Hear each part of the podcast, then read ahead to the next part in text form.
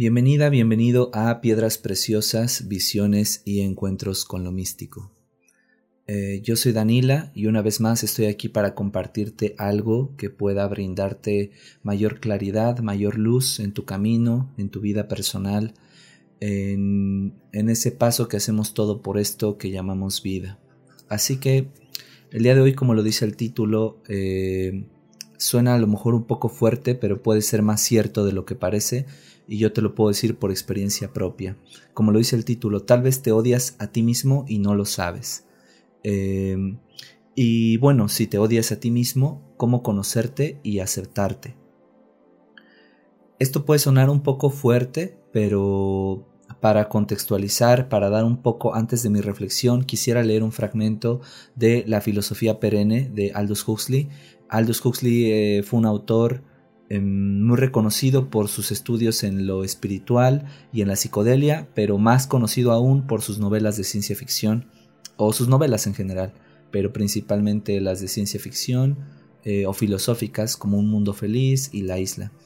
Eh, pero en general su obra es muy extensa y hoy voy a hablar de un estudio que hizo de algo que él bautizó como la filosofía perenne.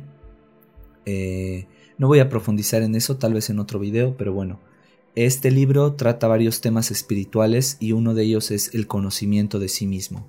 Eh, así que les voy a leer un párrafo y después del párrafo voy a compartir mi reflexión y mi respuesta a cómo hacer si uno se odia a sí mismo.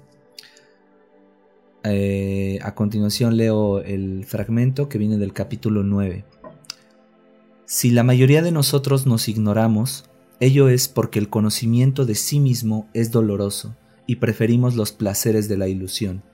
En cuanto a las consecuencias de tal ignorancia de nosotros mismos, son malas según todo criterio, desde el utilitario hasta el trascendental. Malas porque la ignorancia de sí mismo lleva a una conducta irrealista, con la que ocasiona toda clase de trastornos para toda gente. Y malas porque sin el conocimiento de sí mismo no puede haber verdadera humanidad, ni por lo tanto efectivo anonadamiento, y por lo tanto tampoco puede haber conocimiento unitivo de la divinidad, de la divina base que está debajo del yo, ordinariamente eclipsada por el ego. Bueno, tal como lo dice este fragmento, es muy común ignorarnos a nosotros mismos, ignorar partes de nosotros.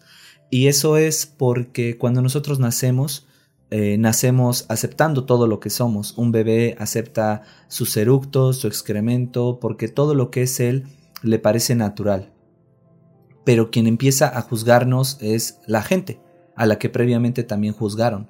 Conforme vamos creciendo nos van diciendo y empezamos a oír voces eh, que nos dicen, no, pues es que estás muy gordito, no, pues es que no te eches pedos aquí o no eructes aquí porque es desagradable, no, pues es que tu color de piel, eres muy blanquito, eres muy morenito, eres muy verdecito, no sé el color que sea. La gente siempre encuentra una forma de juzgar. Eh, y el juicio en sí tampoco es que sea malo, pero el juicio es lo que provoca el, el ego y el que cada vez pensemos más que hay partes de nosotros que son incorrectas y partes que son correctas. Entonces socialmente y en nuestra vida cotidiana mostramos sobre todo lo que creemos que es correcto. Y cuando sale a aflorar lo incorrecto, lo rechazamos.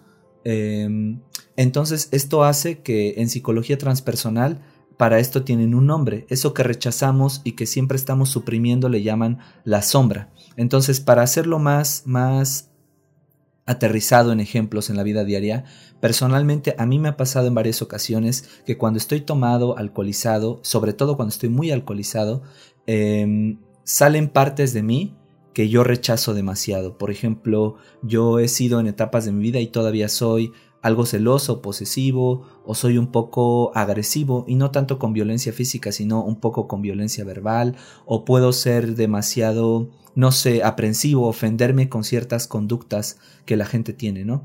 Eso lo he ido trabajando a lo largo de los años y he podido em, ahora aceptarme y ser una mejor versión de mí. Pero en su momento cuando esto me ocurría, yo al otro día tenía lo que llaman cruda moral, o sea, sentía demasiada, demasiada vergüenza de esas partes de mí. Y en general, otra cosa que puedo decir es que también me avergüenzan ciertas partes de mi cuerpo, o me avergonzaban. Ahora ya no, ya he trabajado mucho en eso.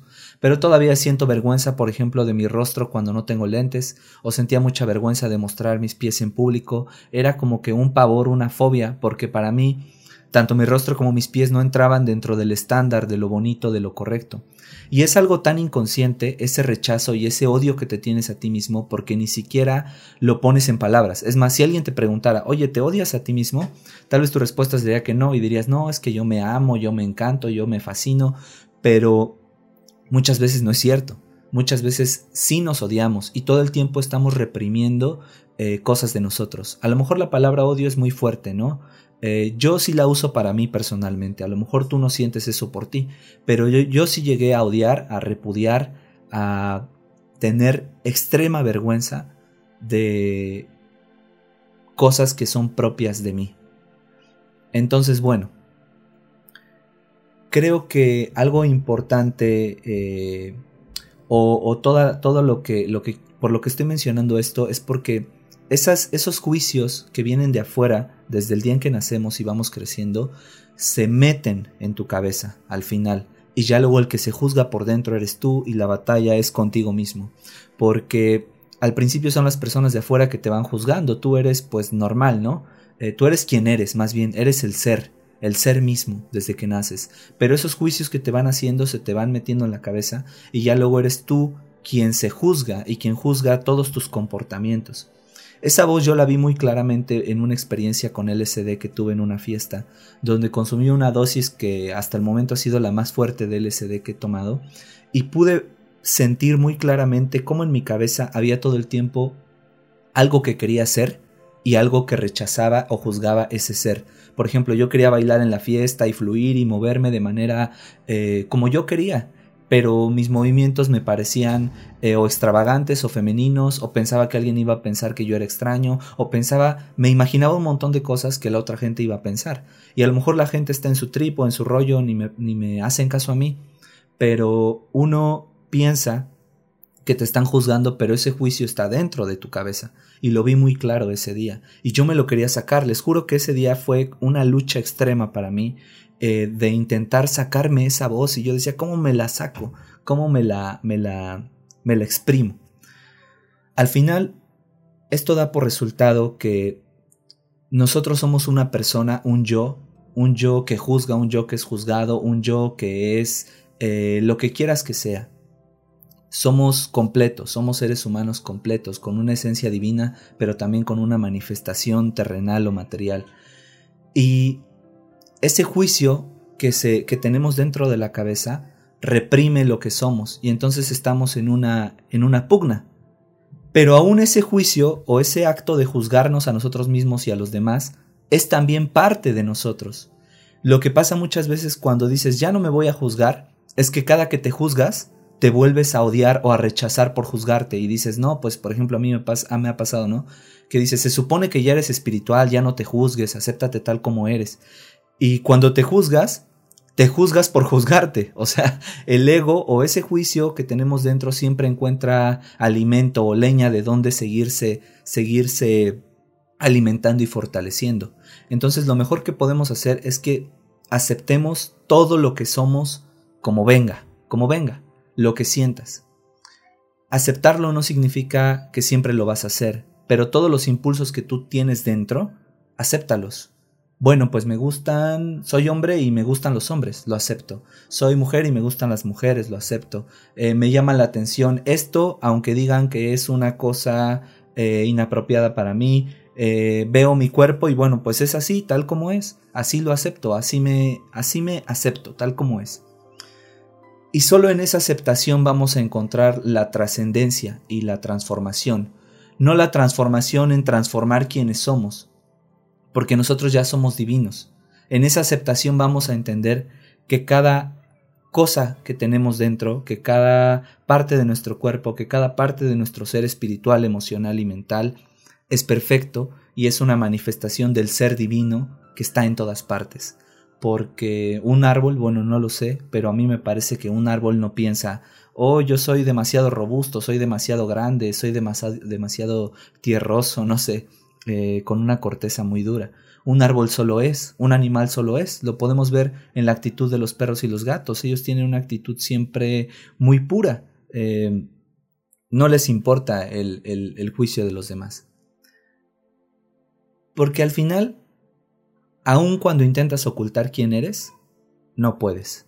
Aun cuando tú crees que tienes una máscara puesta, la gente que es muy sensible, o probablemente toda la gente, pero mucha gente que es muy sensible puede ver a través de esa máscara y reconocer que, estás ocultando cosas. Entonces, incluso cuando tú te empiezas a aceptar, comienzas a aceptar a la otra gente también. Es algo curioso, algo irónico. Em, o tal vez no tanto, no lo sé. A mí me pareció irónico cuando lo descubrí. Y...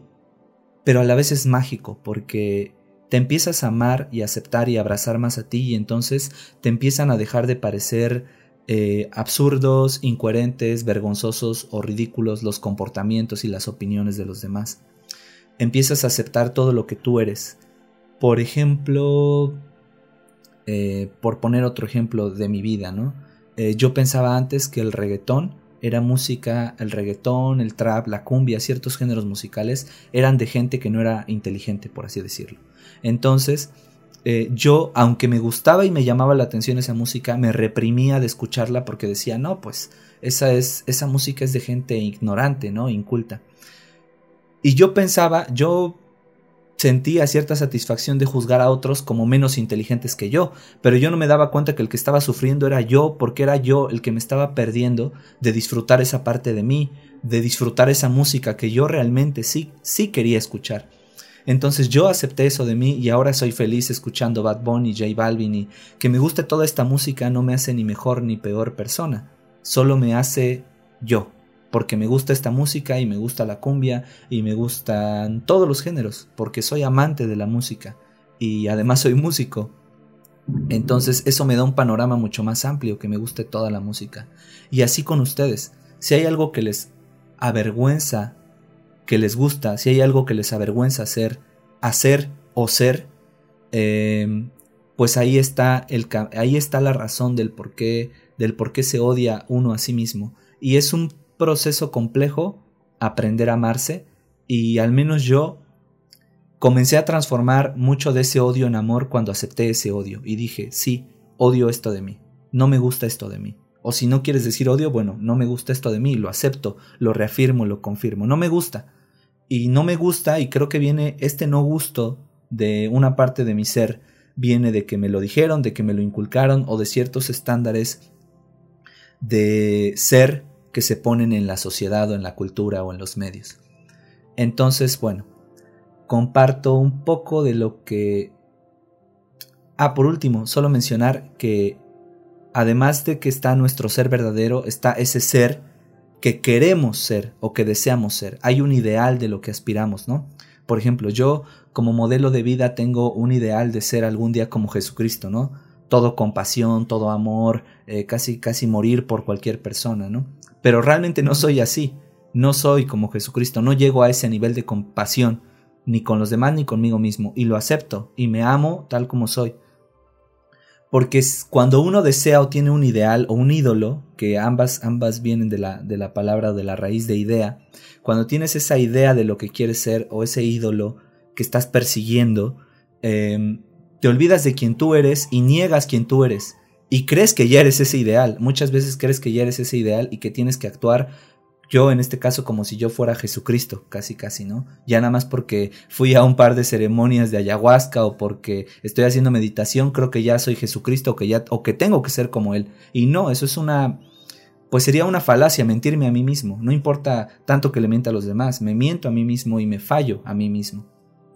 Yo soy quien soy en este punto de mi vida y así soy perfecto y así me acepto y así me amo y así me afirmo en esa perfección y no niego mi ser. Y, creo que así, así tiene que ser, curiosamente. Bueno, hasta aquí mi, mi, reflexión, mi pensamiento. Espero que les haya alumbrado, que les haya acompañado y espero que estén maravillosamente, que tengan una hermosa semana, un hermoso día. Eh, nos vemos en un próximo video o en un próximo podcast, porque esto también lo subo a Spotify. Así que hasta pronto.